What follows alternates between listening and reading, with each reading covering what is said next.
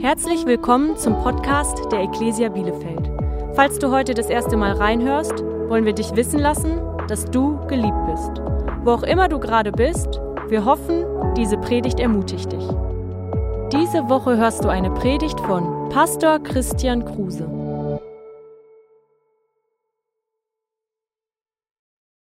Wir kommen als Kirche aus diesen starken 21 Tagen des Gebets und wir waren von diesen 21 Tagen ähm, 18 Tage hier zusammen in der Gegenwart Gottes und haben gebetet und all diese Dinge getan.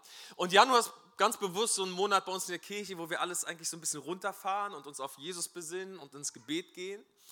Ähm, und ich habe so darüber nachgedacht, okay Gott, wie geht's weiter so? Ne? Und ich glaube, Gott sagt einigen von uns, hey, bleib in dieser Atmosphäre mit deinem Leben einfach den Rest des Jahres und du wirst ein grandioses Jahr haben. so, ja. Sieh zu, dass du nicht rausgehst, jetzt wo die 21 Tage zu Ende sind, weil die Gefahr besteht, ich bin ganz ehrlich zu euch, wir als Kirche, wir werden jetzt richtig busy. Ja, das ist jetzt die Zeit des Jahres, also nicht, dass die letzten Wochen für uns langweilig waren, aber jetzt drehen wir so richtig den Hahn auf. Ja? Nächste Woche starten unsere Kleingruppen. Nächste Woche geben wir euch ganz viele Infos zu unserem College, das im September startet. Ähm, wir gehen voll drauf auf all die Dinge, die Jesus für uns vorbereitet hat. Die Teams fangen wieder an, sich zu treffen. Wir haben alles Mögliche an Planung und Gesprächen und Ziele für unsere Kirche, die wir so tun und, und setzen.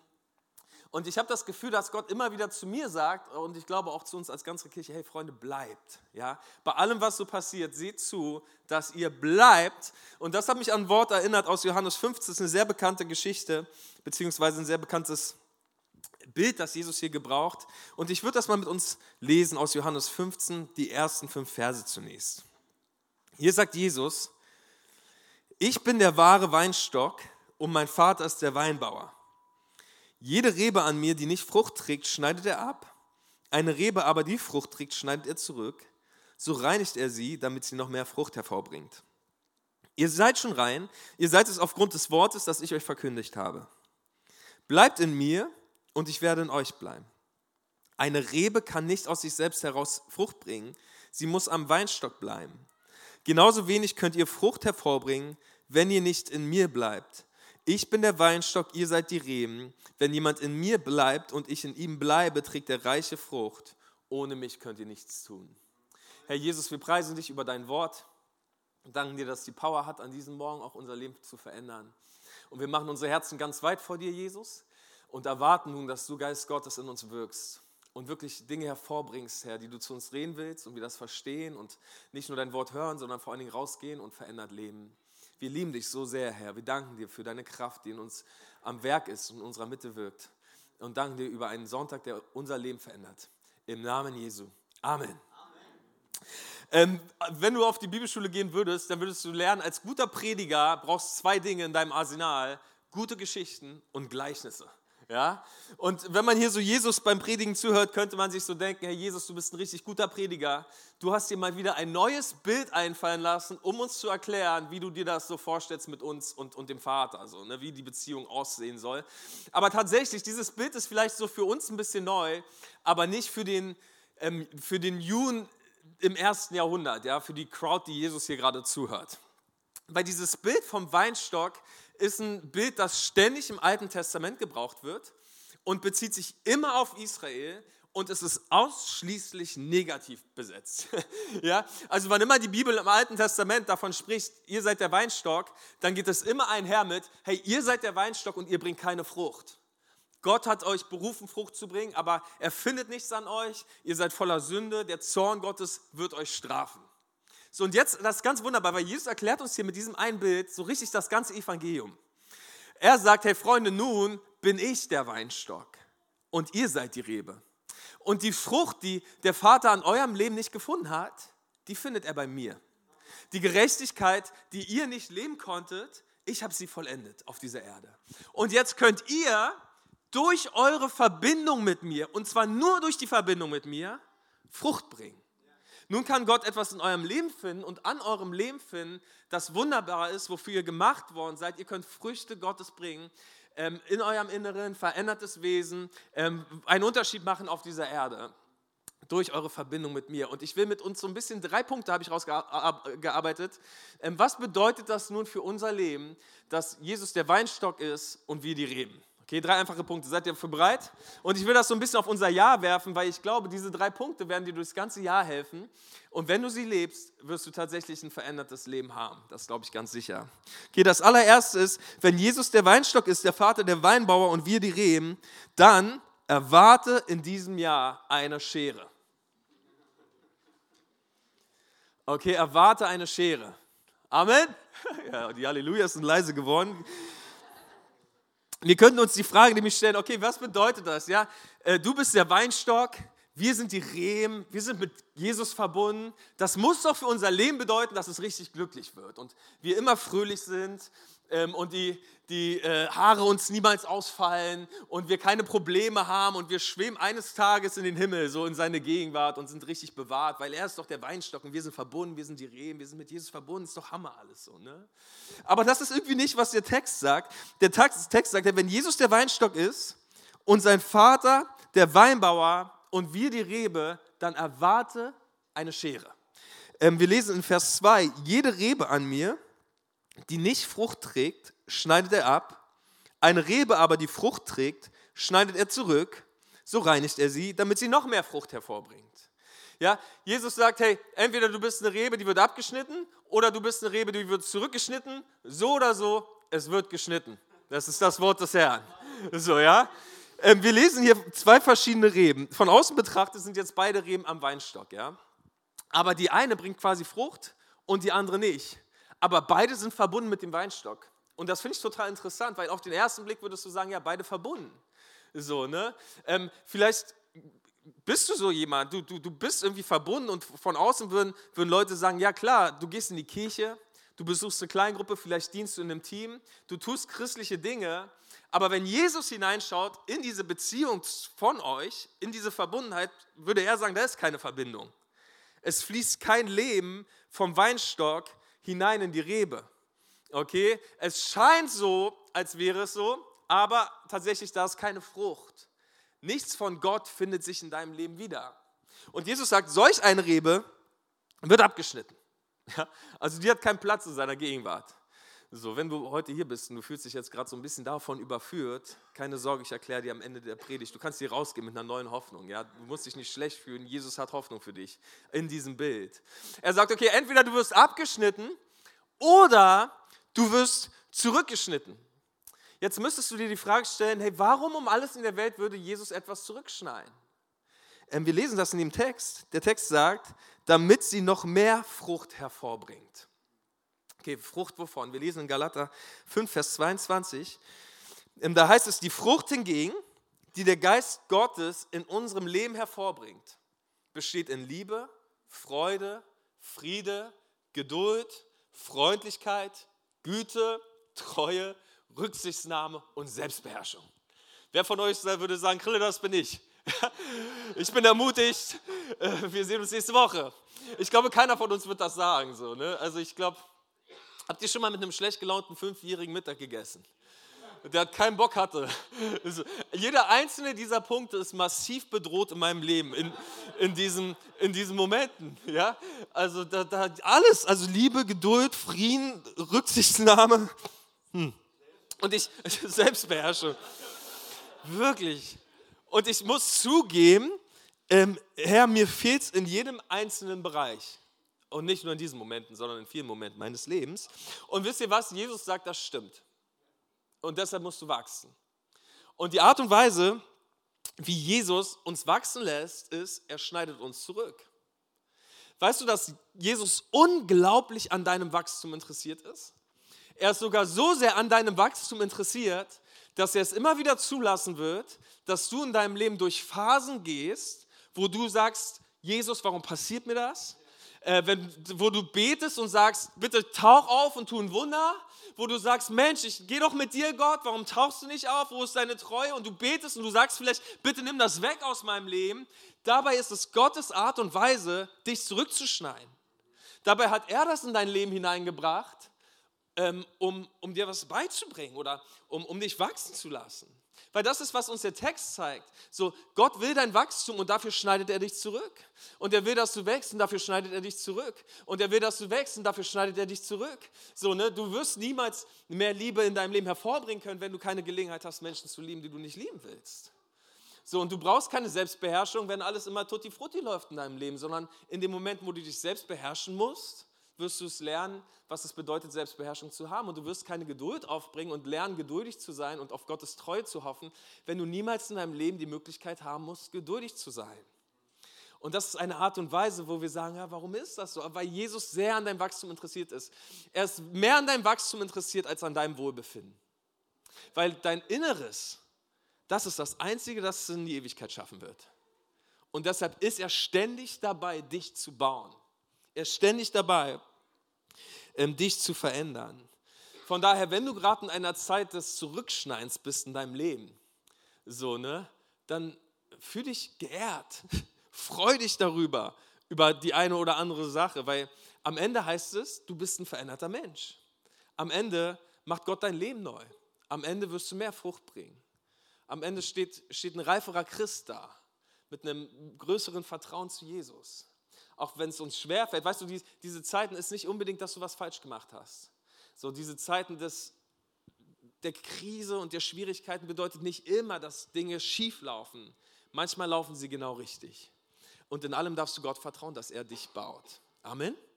Gott baut uns und dafür schneidet er uns zurück. Er schneidet uns zurück. Von daher, in diesem Jahr erwarte es. Erwarte es, dass Gott dich herausfordern wird, damit du wächst. Okay, das das allererste. Gott schneidet, damit du wächst. Das zweite ist, du wirst in diesem Jahr wegrennen wollen, bleibe.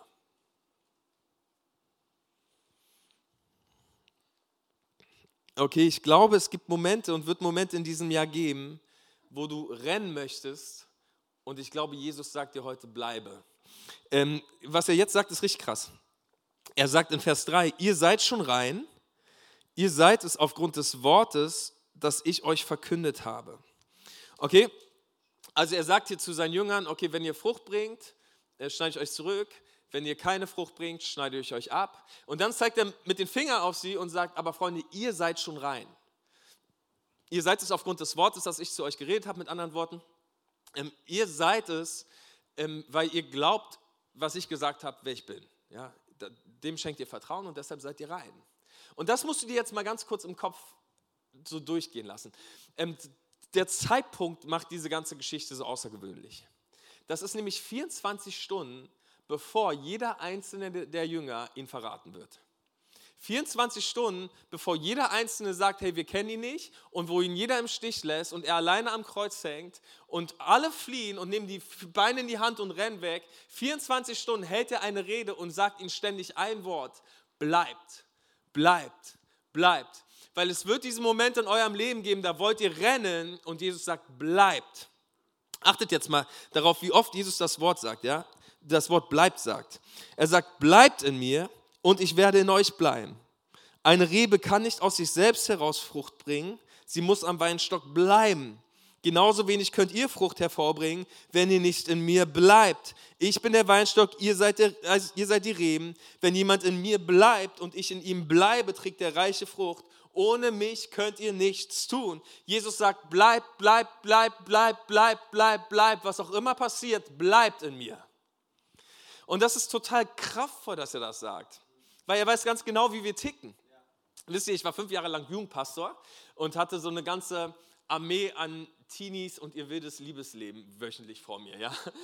Also ich habe viel, vielen Teenagern hindurch geholfen durch die Dramaturgie ihre, ihres Herzens. So, ja? Und das habe ich wöchentlich, monatlich erlebt. Irgendwer von denen war mit irgendwem zusammen und sie haben die ganze Zeit rumgeschmust und äh, Grille, Gott hat mir gezeigt, ich soll sie heiraten.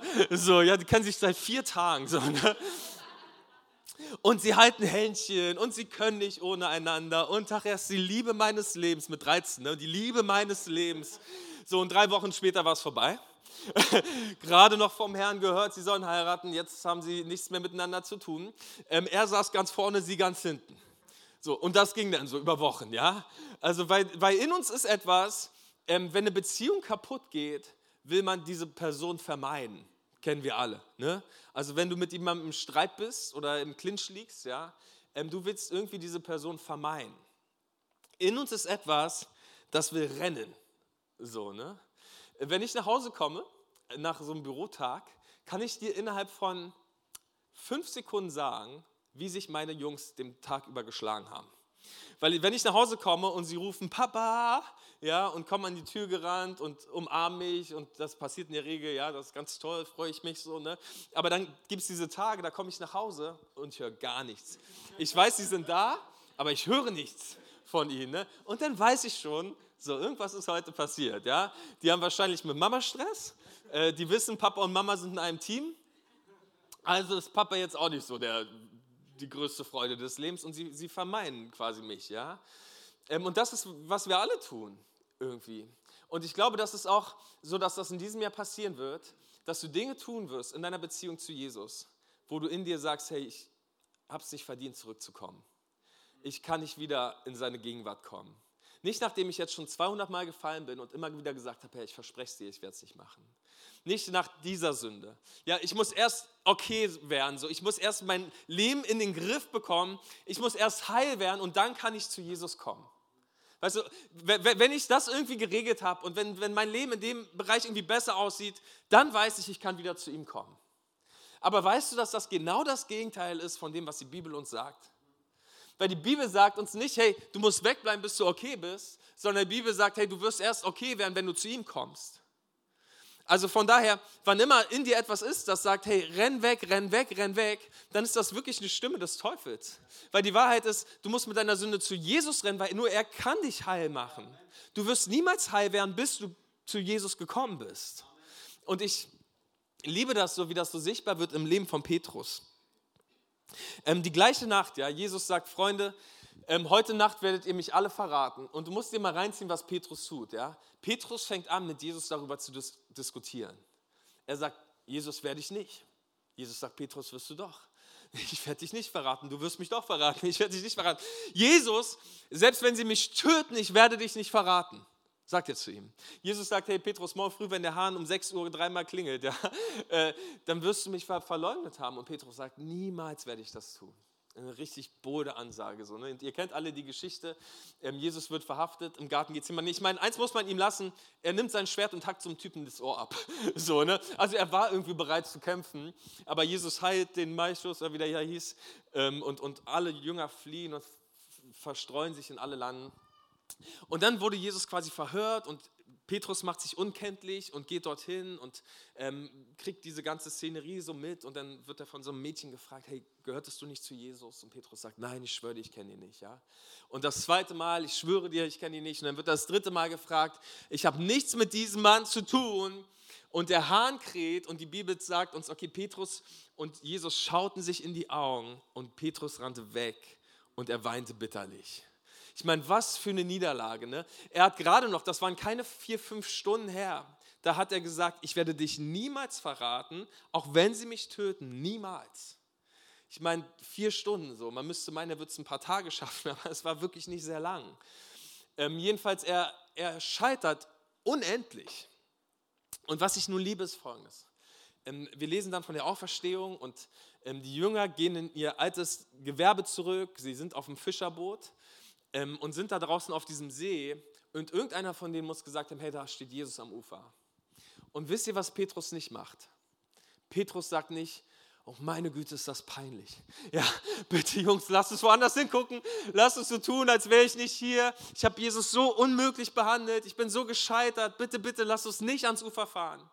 Sondern er ist der allererste, der ins Wasser springt und zu Jesus rennt. Wisst ihr, er ist der, der am meisten gescheitert ist in dieser ganzen Geschichte. Aber er ist der allererste, der zu Jesus läuft, weil er wusste, hey, nur in seiner Gegenwart werde ich heil. Weißt du, Petrus ist gerannt, aber er ist mit seiner Sünde nicht von Jesus weggerannt, sondern er ist zu Jesus hingerannt, weil er wusste, Jesus kann mein Leben neu machen. Und das ist, was ich versuche dir zu erzählen. Der Teufel wird dich immer wieder belügen. Er wird immer wieder sagen, du kannst nicht kommen und du kannst nicht bleiben, du bist nicht gemeint. Aber es ist wirklich eine Lüge aus der Hölle die Art und Weise, wie wir mit unserer Sünde umgehen müssen, ist, dass wir immer wieder zu Jesus hinrennen. Immer wieder bei ihm Halt finden und bei ihm Heimat finden mit unserer, mit unserer Vergebung. Weil wisst ihr, Vergebung und Annahme, das ist das, was unser Leben verändert, wenn wir zu ihm kommen. Aber dafür müssen wir zu ihm rennen. Okay, das allererste ist, du musst eine Schere erwarten. Das zweite ist, du musst bleiben, auch wenn alles in dir rennen will, du musst bleiben. Und das dritte ist das hier, nichts wird dein Leben in diesem Jahr so sehr verändern wie die Liebe Jesu.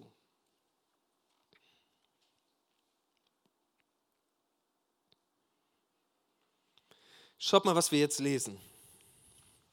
Wie mich der Vater geliebt hat, so habe ich euch geliebt. Bleibt in meiner Liebe. Wenn ihr meine Gebote haltet, werdet ihr in meiner Liebe bleiben, so wie ich immer die Gebote meines Vaters gehalten habe und in seiner Liebe bleibe. So, interessanter Text. Ich glaube, ganz viele von uns verstehen den Text folgendermaßen. Ähm, wie zeige ich Jesus, dass ich ihn liebe? Ich halte seine Gebote. Ja, weil wenn ich seine Gebote halte, dann bin ich in seiner Liebe. Wenn nicht, dann nicht. Aber lass ich mich dir, mich dir erklären, dass das nicht so ist, wie Jesus das hier meint. Dass es nicht wie Christsein ist. Christsein ist nicht, ich halte die Gebote und zeige Jesus, dass ich ihn, ihn liebe, sondern ich liebe Jesus und deshalb halte ich die Gebote. Weißt du, ähm, Gottes Plan war es schon immer, dass es so rum funktioniert. Dass er dein Leben mit seiner Liebe erfüllt und du heraus aus dieser Liebe zu ihm das tust, was ihm gefällt. Nicht, dass du Dinge tust, um ihm zu zeigen, dass du ihn liebst, sondern dass seine Liebe so sehr dein Herz erobert, dass dein ganzes Leben verändert ist und du so leben willst, wie es ihm gefällt. Und das ist ein riesen, riesen Unterschied. Nichts wird dein Leben so stark verändern in diesem Jahr, wie deine persönliche Liebe zu Jesus Christus. Wie die Tatsache, dass du jeden Tag neu dein Leben mit seiner Liebe füllen lässt. Weißt du, das wird die Sünde und den Ungehorsam aus deinem Leben austreiben, weil du willst so leben, wie es Jesus gefällt. Ähm, als ich mit Karen zusammen, wir haben vor, vor drei, fast 13 Jahren geheiratet, zwölfeinhalb Jahre. Und ähm, ja, man weiß ja auch nicht so richtig, ne, wem man sich da so angelacht hat. Dann zieht man zusammen und dann ist man sehr unterschiedlich und so. Ne. Ich bin jedenfalls unordentlicher als Karen. Und es kommt sehr oft vor, dass einfach meine Klamotten irgendwo rumliegen. Ja. Sie platzen irgendwie so von meinem Körper und plötzlich liegen sie überall rum. Äh, irgendjemand, der das kennt? Okay, danke, das hilft mir ein bisschen. Wisst ihr, pass auf, alle ihr, die ihr noch nicht verheiratet seid oder jung verheiratet seid, wenn deine Frau irgendwann mal zu Hause mit dem Finger auf dem Wäsche, auf, so einen, auf, auf so einen Wäschehaufen zeigt und fragt, was ist das? Dann ist nicht die richtige Antwort, nun zu erklären, was das ist. Also es, sie will nicht hören, das sind drei Boxershorts und zwei Jeans und ein T-Shirt. Sondern die Frage dahinter verbirgt sich, warum liegt es auf dem Boden? So, ne? Lirum Larum, Karen mag es nicht, wenn mein Kram auf dem Boden rumliegt. So in zwölfeinhalb Jahren habe ich das etwas gelernt und ähm, werde daran immer besser, das zu verändern in meinem Verhalten. So, wenn Karen nun mal einen schlechten Tag hat, ja, was auch mal vorkommt und wenn sie irgendwie gestresst ist oder weiß ich auch nicht, irgendwas los ist, dann könnte ich mir nun überlegen, hey, wie zeige ich meiner Frau nun, dass ich sie liebe? Ähm, ich räume meine Klamotten weg. Aber das ist keine Art und Weise, meiner Frau zu zeigen, dass ich sie liebe, sondern es ist etwas, das ich tun möchte, weil ich sie liebe. Ich zeige ihr damit nicht, dass ich sie liebe, sondern es ist eine Art Rücksichtsnahme und ein, wir leben hier miteinander und zusammen und ich will, dass es ein schönes Leben wird für dich und mich, ja. Deshalb übe ich es darin, besser zu werden, meine Klamotten wegzuräumen. Weißt du, dass ähm, der Herr nicht darauf wartet, dass du Dinge tust, einfach um ihm zu zeigen, dass du ihn liebst, sondern schon immer wollte er dein Herz in Brand setzen mit so einer Liebe für, für, für Jesus, dass du sagst, Herr, mein Leben, ich will es so ausrichten, einfach, dass ich ein gutes Miteinander mit ihm habe. Dass wir in einer guten Beziehung leben. Und da haben gewisse Dinge denn keinen Platz mehr in meinem Leben. Und diese Dinge tue ich nicht, weil ich ihm sonst nicht zeige, dass ich ihn liebe, sondern ich, ich ich tue diese Dinge nicht, weil ich, ich will nicht, dass diese Dinge, diese Beziehung kaputt machen, die ich zu Jesus haben möchte. Von daher ist das so wichtig für dich in diesem Jahr zu verstehen und für mich. Das Wichtigste und Beste, was du für dein persönliches Leben tun kannst in diesem Jahr, ist dich in Jesus Christus jeden Tag neu zu verlieben. Diese, diese Beziehung zu ihm zu leben, weil das wird dein Leben verändern. Liebe verändert dein Leben. Und deshalb habe ich dir zwei Fragen mitgebracht. Und ich ähm, würde dich so bitten, dass du diese Fragen mitnimmst und darüber nachdenkst und darüber betest. Und ähm, so dein Jahr damit füllst mit dem, was du jetzt dir für Gedanken machst. Okay, die erste Frage ist die hier. Welche Dinge werden in diesem Jahr meine Liebe zu Jesus verstärken? Also wenn die Liebe von, zu Jesus dein Leben verändert, dann wäre es doch super, wenn du noch mehr Dinge tust, die dich in Jesus verlieben. Verstehst du, macht das Sinn für dich? Ja? Also wenn dein Leben neu wird durch die Liebe, dann stell dir ständig die Frage, was kann ich tun, damit ich mich noch mehr in Jesus Christus verliebe? Und dann tu diese Dinge mehr. Also ich glaube, eine Sache zum Beispiel, die für uns alle wahr ist, ist Bibellesen und Gebet. Also ich glaube, ähm, wenn du ins Wort Gottes gehst, und darüber haben wir viel gehört die Wochen, und ähm, du hörst, was Gott dir sagt, und du lässt den Heiligen Geist zu dir reden, und du ähm, machst einfach dein Herz weit für, für die Wahrheiten, die dort in diesem Buch sind, das verändert, das zündet dein Herz an mit einer Liebe für Gott. Aber auch das Gebet. So, ne? Gebet ist nicht zuallererst Dinge von Gott zu bekommen, sondern Beziehung zu Gott zu leben. Und wenn du jeden Tag diesen Moment hast, wo du Gott an dein Herz lässt und im Gebet an sein Herz rankommst, dann verliebst du dich in Jesus. Ähm, dann gibt es andere Sachen, so, wir sind alle ein bisschen verschieden. Zum Beispiel Lobpreismusik macht, dass ich mich mehr in Jesus verliebe. Wenn die läuft und ich singe und bete an, das zündet mein Herz mit einer Liebe für Jesus an. Äh, zum Beispiel der frühe Morgen macht bei mir, dass ich mich mehr an Jesus verliebe. Tatsächlich, ja, wenn mein Wecker früh klingelt und ich morgens meine Zeit mit Jesus habe, bevor irgendjemand von uns zu Hause schon wach ist, ähm, dann läuft an meinem Tag ganz viel richtig. Ganz viel läuft richtig, wenn ich diese Zeit morgens habe. Sagst du, ja, diese Zeit macht er das, die raubt mir meine Liebe zu Jesus, weil vor 8 Uhr ist mit mir nichts. Wie auch immer, also was ich sagen will, ist, du brauchst diesen Moment in deinem Tag, ja, ähm, dass, dass du Jesus Priorität schenkst. Ähm, was auch immer es bei dir ist, Spaziergänge, wie auch immer du tickst, tu davon mehr. Zum Beispiel gibt es ein paar Beziehungen in meinem Leben. Es gibt ein paar Menschen, wenn ich mit denen rede, es ist immer so, am Ende liebe ich Jesus mehr. Weil egal worüber die reden, am Ende kommen sie immer zu Jesus und am Ende ist es immer ermutigend und am Ende habe ich immer einen größeren Hunger danach, Jesus mehr kennenzulernen. Verbring mehr Zeit mit diesen Leuten. Okay, fülle dein Jahr mit Dingen, die deine Liebe zu Jesus wachsen lassen. Und die zweite Frage ist mindestens genauso wichtig. Welche Dinge rauben mir meine Liebe zu Jesus?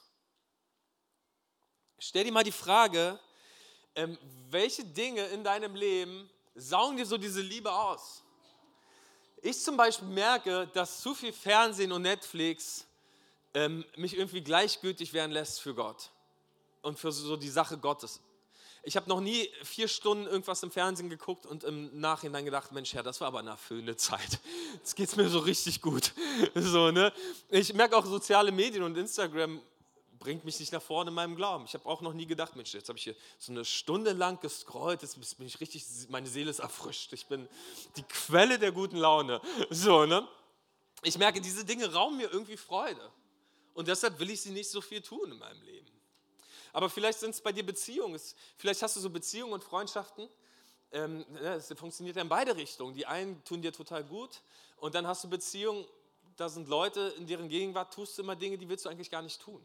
Du merkst, Mann, ich bin hier ein Mensch, der will ich gar nicht sein. Das ist ein alter Mensch. Das habe ich eigentlich schon längst mit Jesus begraben. So, ne? Dann wäre das wichtig, dass du vielleicht hier und da sagst, okay, ich will weniger Zeit mit diesen Menschen verbringen. Ich glaube ganz sicher, dass es ein Jahr der Freiheit wird für einige von uns. Ich habe das im Gebet auch empfangen. So, ne? ich, ich glaube, einige von euch, Gott will dich richtig frei machen. Aber es wird Zeit, dass du Schritte tust in die Freiheit hinein. Sodass du sagst, hey, ich trenne mich von so ein paar Dingen. Ich gebe Jesus neue Priorität. So, und du, ich lasse mein Herz füllen mit der Liebe von Jesus. Und du wirst erleben, wie die Liebe Jesu all diese krummen Wege in deinem Leben gerade macht. Ja, wie, wie, wie die, die Liebe Jesu dir dir hilft und dich zu einem neuen Menschen werden lässt, weil du ihn liebst. Warum das alles, könnte man sich ja jetzt fragen. Ja, warum ist das alles so wichtig, dieses ganze Bild? Und ich will dir mal zeigen, was Jesus sagt in Vers 11. Jesus sagt, ich sage euch das. Ja, dieses ganze Bild mit dem Weinstock, alles, worüber wir gerade geredet haben, sage ich euch, damit meine Freude euch erfüllt und eure Freude vollkommen ist. Hammer, ne? Jesus möchte, dass du ein Leben hast voller Freude. Weißt du, Freude und glücklich sein ist nicht das Gleiche. Das eine ist sehr erstrebenswert, das andere nicht. Glücklich sein ist sehr fragil. Ich meine, du wirst wach, ja, die Vöglein zwitschern, du hast eine gute Laune, fährst auf der Detmolder, fährt jemand mit 50, kriegst du schon wieder die Krise. So, ne? Das ist alles etwas, das ist nur sehr kurz da. aber kann auch schnell wieder kaputt gehen. Aber Freude ist ein Zustand deines Herzens. Ähm, die Freude ist ein, eine Zuversicht in deinem Herzen, dass du da eine Verbindung hast. Und diese Freude ist quasi unkaputtbar, unabhängig von deinen Umständen. Und das ist etwas, das Jesus für dein Jahr hat. Er möchte dir ein Jahr voller Freude schenken. Er sagt, hey, dies sage ich euch, damit meine Freude euch erfüllt. Und das ist völlig unabhängig, wie deine Umstände aussehen. Es ist diese Freude, ich bin mit Jesus verbunden und sein Leben fließt in mich hinein und seine Kraft ist meine Kraft und mein himmlischer Vater geht mit mir durch dieses Leben und ich bin geborgen in der sicheren Hand meines Schöpfers. Und das ist ein Zustand deines Herzens und nicht unabhängig von dem, was um dich herum passiert. Und Jesus sagt, hey, das alles habe ich für dich. Du musst nur verbunden bleiben. Ja, du darfst nicht aus dieser Verbindung rausrennen. Weißt du, wie lange es braucht, um eine gute Gewohnheit zu entwickeln? 21 Tage. Weißt du, dass du gerade einen Rhythmus, der Joscha erzählt mir, er wird jeden Tag um 5 Uhr wach gerade. So, wer von euch hat auch auf einmal einen anderen Rhythmus? Behalt doch den Rhythmus bei. einen ähnlichen Rhythmus. Weißt du, du, du, hast, einen gut, du hast, einen, du hast quasi einen, Jump, einen Jumpstart hingelegt. Du, du hast einen Kickstart hingelegt ins neue Jahr. Wirklich, schneller konnte man nicht starten mit dem. Bleib dabei. Werd doch einfach weiterhin morgens wach und verbinde dich. Und schau mal, was diese Verbindung zu Jesus aus deinem Jahr machen kann. Wenn diese Freude dich erfüllt und du wirklich in dieser Verbundenheit diese Dinge deines Lebens angehst. Amen. Komm, wir gehen ins Gebet. Herr Jesus, ich danke dir so sehr, dass das heute so eine Einladung ist, einfach bei dir zu sein. Und ich will das, Jesus, für mein Leben, für das Leben meiner Geschwister. Ähm, ich bete, dass jeder Einzelne das frisch erfährt, Herr, wie deine Freude das Leben berührt, neue Freude einzieht, in der Gewissheit, dass du da bist und nah bist. Vater, und ich bete, Vater, so sehr um ein gesegnetes Jahr, wo der Teufel ankommt und auch Schuldgefühle sagen, wir, wir sollen rennen und wir können nicht kommen. Bete ich, Herr, dass du uns an dieses Wort erinnerst, dass du uns immer einlädst zu bleiben, bei dir zu bleiben und zurückzukommen. Vater, ich bete, wo Menschen gerade hier in diesem Saal durch so eine Zeit des Zurückschneidens gehen, Mach sie stark, Jesus, in diesen Zeiten. Gib ihnen Kraft und Ausdauer durchzuhalten. Herr Jesus Christus, ich bete, dass wir neu erfüllt werden mit deiner Liebe. Dass wir erkennen, wie sehr du uns liebst und dass wir echt, dass, dass das in uns so diese Liebe zu dir hervorbringt, die unser ganzes Leben neu macht. Jesus, komm und wirke durch, durch, durch deinen guten Geist nun in unseren Herzen und an unseren Herzen. Wir brauchen dich und wollen dich und wollen verändert leben für dich, Herr. Herr, wenn du heute hier bist und du sagst, Mann, Krille, ich bin, ich bin nicht verbunden. Vielleicht schaut das von außen so aus, weil ich gehe in die Kirche und ich tue all diese Dinge, aber um ehrlich zu sein, Jesus findet nicht in meinem Leben statt. Da fließt kein Leben von Gott in mein Leben. Mein Leben ist nicht neu und verändert. Das ist wirklich halb so wild, weil es ist so gut, dass du hier bist. Deshalb hat Gott dich heute hierher gebracht. Er will das ändern. Und wenn das der Wunsch ist deines Lebens, dass du sagst, hey, ich will, dass Gottes Leben in mich hineinfließt und mein Leben neu macht. Ich will, dass Jesus in meinem Herzen wohnt und der König und Gott meines Herzens und Lebens ist, dann lade ich dich ein, jetzt mit mir zu beten. Nimm einfach meine Worte und mach sie zu deinen Worten. Sag, Jesus Christus, heute schenke ich dir mein Herz. Danke, dass du mich einlädst zu kommen. Und ich sage, ja, hier bin ich. Hier ist mein Leben. Ich halte es dir hin. Bitte fülle mich mit deinem Heiligen Geist und schenke mir neues Leben. Danke, dass du mir meine Sünden vergibst und mich reinigst von all meiner Schuld. Ich empfange dein Geschenk, das Geschenk deiner Liebe. Danke, dass ich dein Kind sein darf und verändert diesen Saal verlassen werde, weil du mich jetzt neu gemacht hast. Im Namen Jesu. Amen. Komm, wir geben den Leuten mal einen Riesenapplaus, die das gerade gebetet haben. Danke, dass du dabei warst. Mehr Informationen über die Ecclesia Bielefeld findest du auf bielefeld.church.